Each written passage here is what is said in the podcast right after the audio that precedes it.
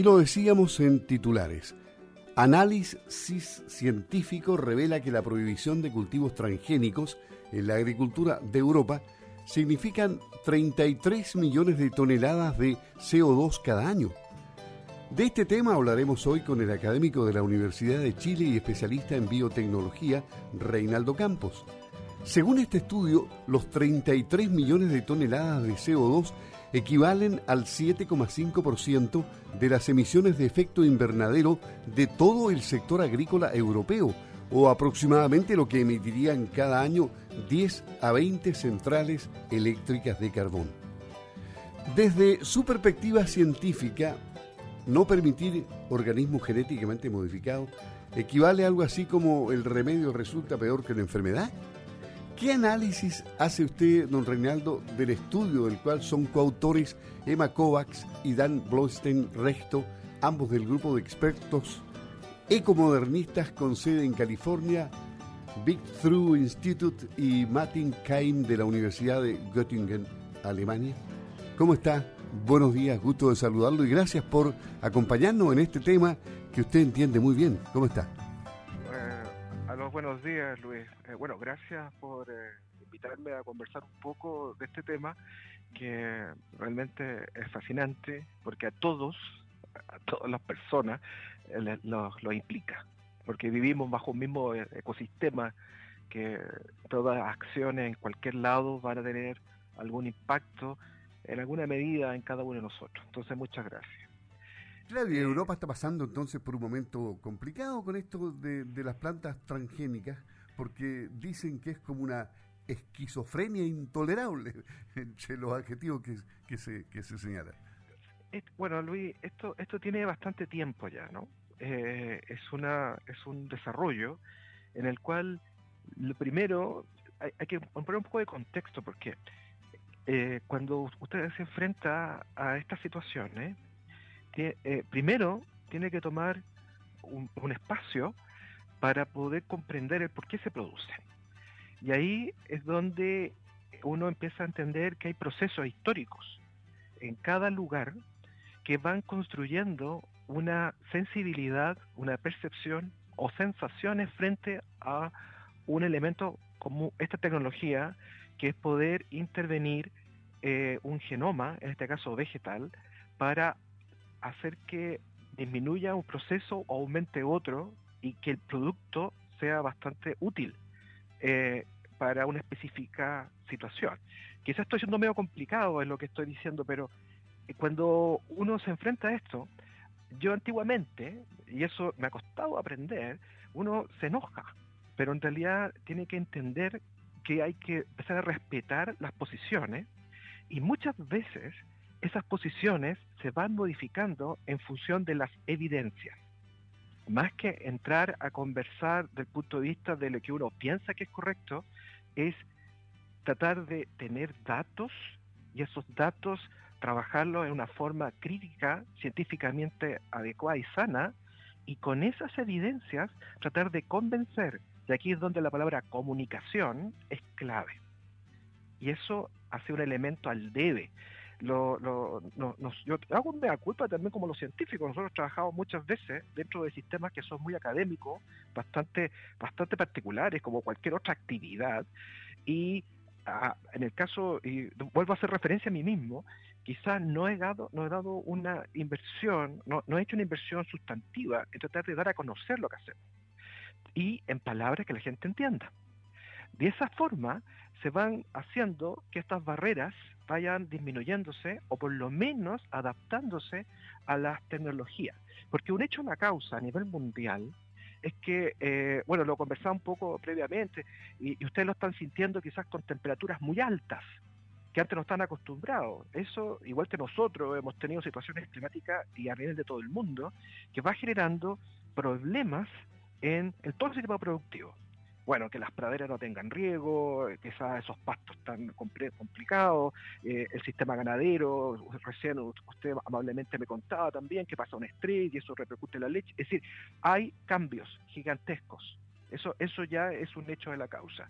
Otra cosa que está pasando es que la población del mundo es gigante.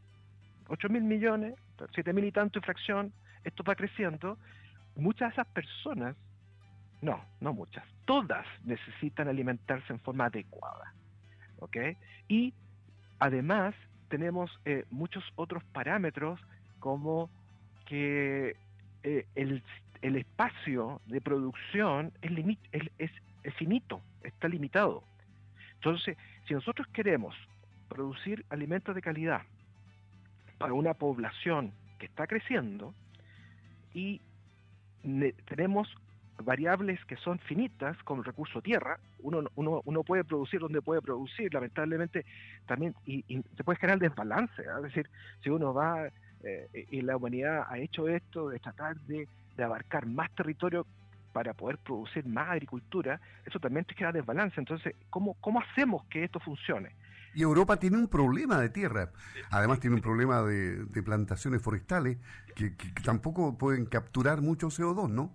Es, entonces, claro, el CO2 es una variable que se mide y es súper potente porque está ligado con muchas de las problemáticas de la temperatura y otras cosas más que tienen que ver con la física detrás de, cómo el, clima se, se, va modificando. Pero como usted habla de Europa, eh, eh, eso que e, ellos ellos también mezclan otros elementos, ¿ah? pero voy a referir algo más general antes de llegar a Europa, que eh, para poder solucionar lo que estaba conversando de que hay una demanda y esto hay recursos finitos, se requiere tecnología. Tecnología. ¿Ok? Nosotros hoy día tenemos un tremendo estrés de salud y cómo lo estamos solucionando con tecnología. Tecnología que generó esas herramientas maravillosas que esperamos todos recibirlo rápidamente y eso nos va a ayudar a superar el estrés que estamos en contingencia. Bueno, la tecnología, si nos vamos a la parte agrícola, se, eh, se ejemplifica con biotecnología vegetal, en los cuales hay varias, hay varias capas. Hay unas que son más antiguas, otras que son más recientes, pero en Europa esto eh, se ha mezclado en la concepción de personas eh, con otros elementos que tienen que ver con la confianza. Entonces, por eso técnicamente se puede entender que la única solución que yo veo, y por lo, menos eh, creo fervientemente que hay que hacer investigación de calidad y específica para generar biotecnología en todos los aspectos agrícolas, es la solución para el problema que estamos. Ahora, ¿cuál de las herramientas va a ser la más adecuada para una particular zona, en este caso Europa, va a tener que depender de una negociación entre los procesos históricos que han vivido. Acuérdense que ellos tuvieron Chernóbil, tuvieron dos guerras mundiales, tuvieron las vacas locas. Hay un tema de confianza no menor en muchos procesos. Entonces ahí es donde, gracias y eso se ha hecho, ¿ah? porque hay, países de Europa que hay, hay muy poquito, pero hay investigación muy fuerte en, en, eh, organismos eh, genéticamente modificados vegetales. Hay, eh, eso, las investigaciones, las universidades están trabajando muy potente. Hay ciertos eh, elementos que están permitidos. Ellos tienen, ellos tienen organismos ornamentales de la, comunitarios que analizan esto, lo revisan, son extremadamente eficientes, pero es un proceso que va a tomar tiempo, va a tomar tiempo, y además, si nos vamos un poco más atrás en específicos a la pregunta del documento que usted hizo alusión, ese es un preprint, ¿ok? ¿Qué es un preprint? Es un documento que antes de que sea publicado se coloca a disposición de la comunidad para ser leído. Y, qué pasa? Que toda esa información es juzgada por pares, es decir, no es algo que alguien dijo y simplemente por haberlo dicho se expone, sino que es juzgado por pares, por otros investigadores y investigadoras, y si está, está desarrollada de una forma específica, académica, saludable, irrepetible, con todos esos elementos, se publica. Y así se va construyendo, así se va construyendo información y después se va comunicando a los que toman decisiones, en este caso en Europa, para que vayan viendo cómo las herramientas anteriores que tenían, adolecían de, algunos puntos que se han ido corrigiendo comparado con las actuales, por ejemplo CRISPR, que, este, que es una maravillosa tecnología que sirve para muchas diferentes disciplinas, y con, esa comunicación y entender los riesgos, se puede ir haciendo un desarrollo. Entonces, por eso hay que mirar esto en contexto, lo que usted me preguntó. no, no ser tan categórico eh, eh, en relación a que eh, ellos han sido extremadamente lejanos a un desarrollo en cooperación con otras áreas, sino que hay que entender el, el por qué se estaría produciendo esto y trabajar, y debemos insistir, en poder comunicar los beneficios de la tecnología. Quizás sido un poco monopólico en la conversación, quizás usted quería un poco más de diálogo, pero quería establecer estas bases para, para poder construir quizás cualquier otro elemento, Luis, por favor. No, está bien, está bien, si es usted el que maneja el tema, yo solamente pregunto y usted tiene la información fuerte, es decir, pero nos gustaría saber a nivel de Chile el manejo de los organismos genéticamente modificados, ¿cómo está? ¿Avanza? ¿Retrocede? ¿Hay resistencias? En fin. Eh, Chile, Chile como, bueno, nosotros podemos producir eh, solamente para multiplicar de semillas, esa es nuestra, esa es nuestra reglamentación, ¿ok? Eh, también hay investigación, obviamente, en relación a los organismos GMO, y hay avances, hay avances sustantivos, hay investigadores de, varias universidades, incluyendo la mía, pero también del, del conjunto de universidades que, están presentes en Chile, donde hay investigadoras y investigadores excelentes que están trabajando en estos temas. Están trabajando este tema, están haciendo la investigación, ellos están, igual que estos colegas, están haciendo sus papers y ellos también son parte de grupos colegiados de consulta que tienen nuestro organismo gubernamentales para ir viendo caso a caso, porque esta investigación siempre es un caso a caso. Entonces, eh, y revisando y haciendo un análisis de los riesgos de un particular evento que se quiera llevar eh, al campo. Entonces hay una legislación que es muy clara, tenemos científicos y científicas fantásticos en este, en este formato. Eh, es un proceso que tenemos es más lento, porque nuestra comunidad en todo es más pequeña, los recursos son más limitados, cuando nos comparamos con los colegas de, otro hemisferio o de, otro, de otros lugares, otros países, sin embargo, se van dando pasos bastante sólidos y, y, nosotros eh, conversamos con los colegas internacionales, publicamos también nuestras cosas en los mismos eh, eh, papers, perdón, journals de, de, las otras universidades, y creo que vamos a tener una excelente posición frente a lo que el resto del mundo, dado, dado esta circunstancia de que se está trabajando de forma muy eficiente. Ahora, si nos vamos a la sociedad, la sociedad siempre tiene eh, algún tipo de temor, temor, porque se provee de canales de información que son muy parecidos a, a las personas en Europa, que son redes sociales, por ejemplo, eh, sus diferentes dimensiones, muchas de ellas no andan leyendo documentos científicos. La gente que, eh, que camina por cualquier parte eh, en nuestro país. de manera que si ellos llegan a, ciertos elementos donde la información no es de una calidad adecuada, obviamente lo que se puede formar ahí como idea puede ser algo distinto o sustantivamente diferente a lo que es la realidad. ¿okay? Es así que me ha tocado algunas veces en clase eh, con, estudiantes en la universidad tener estas discusiones. Que en realidad digo discusiones, quizás la palabra un poco dura, estas conversaciones y eh, darme cuenta que simplemente mostrando los ejemplos, tratando de disminuir algunas leyendas, porque la leyenda urbana eh, que, son como distorsiones de, cómo la tecnología va evolucionando. Y después de un rato siempre eh, vamos a tener un porcentaje que entiende, por lo cual lo considera atractivo, pero hay, otros que se mezclan también con otro elemento, ¿ah? que tienen que ver con el concepto de, que eh, el agricultor podría perder un poco de la soberanía sobre su semilla, etcétera, que también tienen ridete que yo creo que hay que leer más, hay que entender el concepto en general eh, para poder determinar si esa sensación, que muchas veces son sentimientos con respecto a esta globalización, que también se ve en Europa, ¿eh? también hay grupos allá muy fuertes que tienen que ver con lo mismo, eh, sobrepasan a lo que puede ser los beneficios de la tecnología en sí mismo. ¿okay? Entonces, por eso aquí hay varias, varios factores en, el por qué alguien puede adoptar esta tecnología o simplemente verla como algo que no, no, no le pertenece a su, a su portafolio de herramientas o simplemente la va a atacar. Pero yo creo que eh, en función, y vuelvo a insistir, y doy gracias a usted, Luis, y a, Sago por estos espacios en donde las personas puedan escuchar, pueden escuchar, bueno, esa, es mi idea, que por lo menos alguien capture algún elemento de lo que estoy diciendo, que si uno estudia, eh, lee, y después en forma precisa y analítica lo que son estas herramientas biotecnológicas, lo más probable es que vaya a modificar quizás la sensación, muchas veces negativa por falta de algún dato, que tiene frente a estos desarrollos que yo creo que van a ser extremadamente necesarios para resolver la problemática de que no, nos va a faltar agua.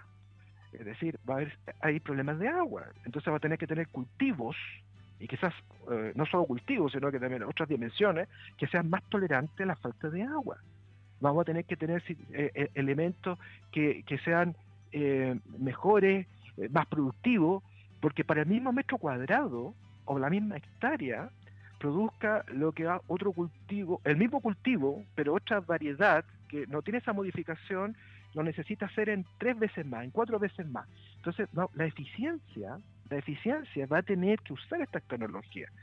Vamos a tener que llegar ahí.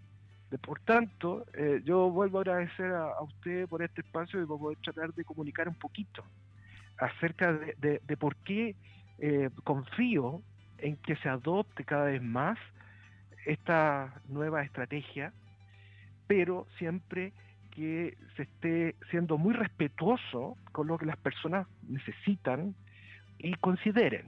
Y la forma del respeto es comunicar es contarle, hacerlo entender, seguir unas preguntas, tratar de elucidarla, etcétera.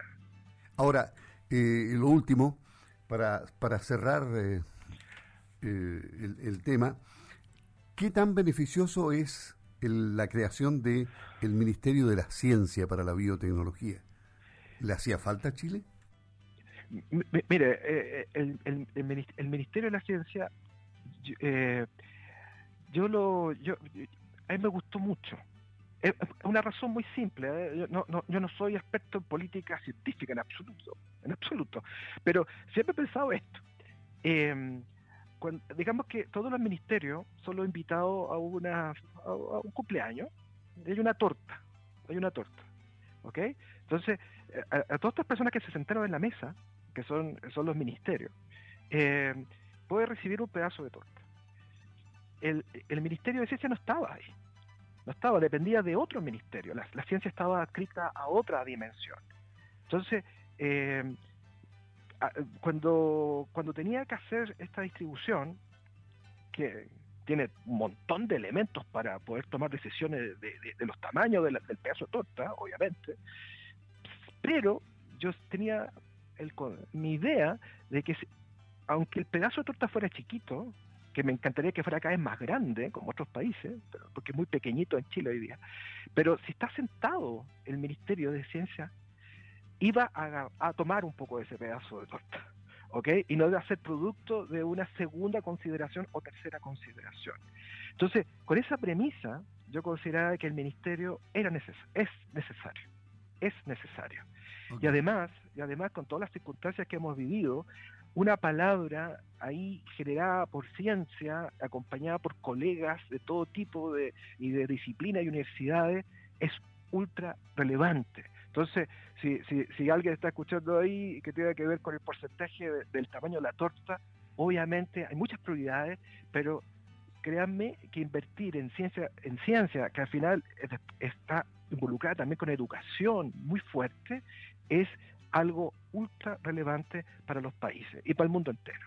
Somos nosotros, somos Campo al Día de Radio Sago, que le agradecemos al académico de la Universidad de Chile y especialista en biotecnología, Reinaldo Campos, el haber conversado esta mañana aquí en Campo al Día de nuestra emisora. Muchas gracias, don Reinaldo, y bueno, ya habrá una nueva oportunidad para que hablemos nuevamente sobre este tema tratado hoy día u otros temas de interés para, para nuestra emisora y la sintonía de Radio Sago. Que esté muy bien, ¿eh? una buena jornada. Muchas, muchas gracias, que esté muy bien y cuídese mucho. ¿ok? Cuídese mucho. Hasta luego. Hasta luego.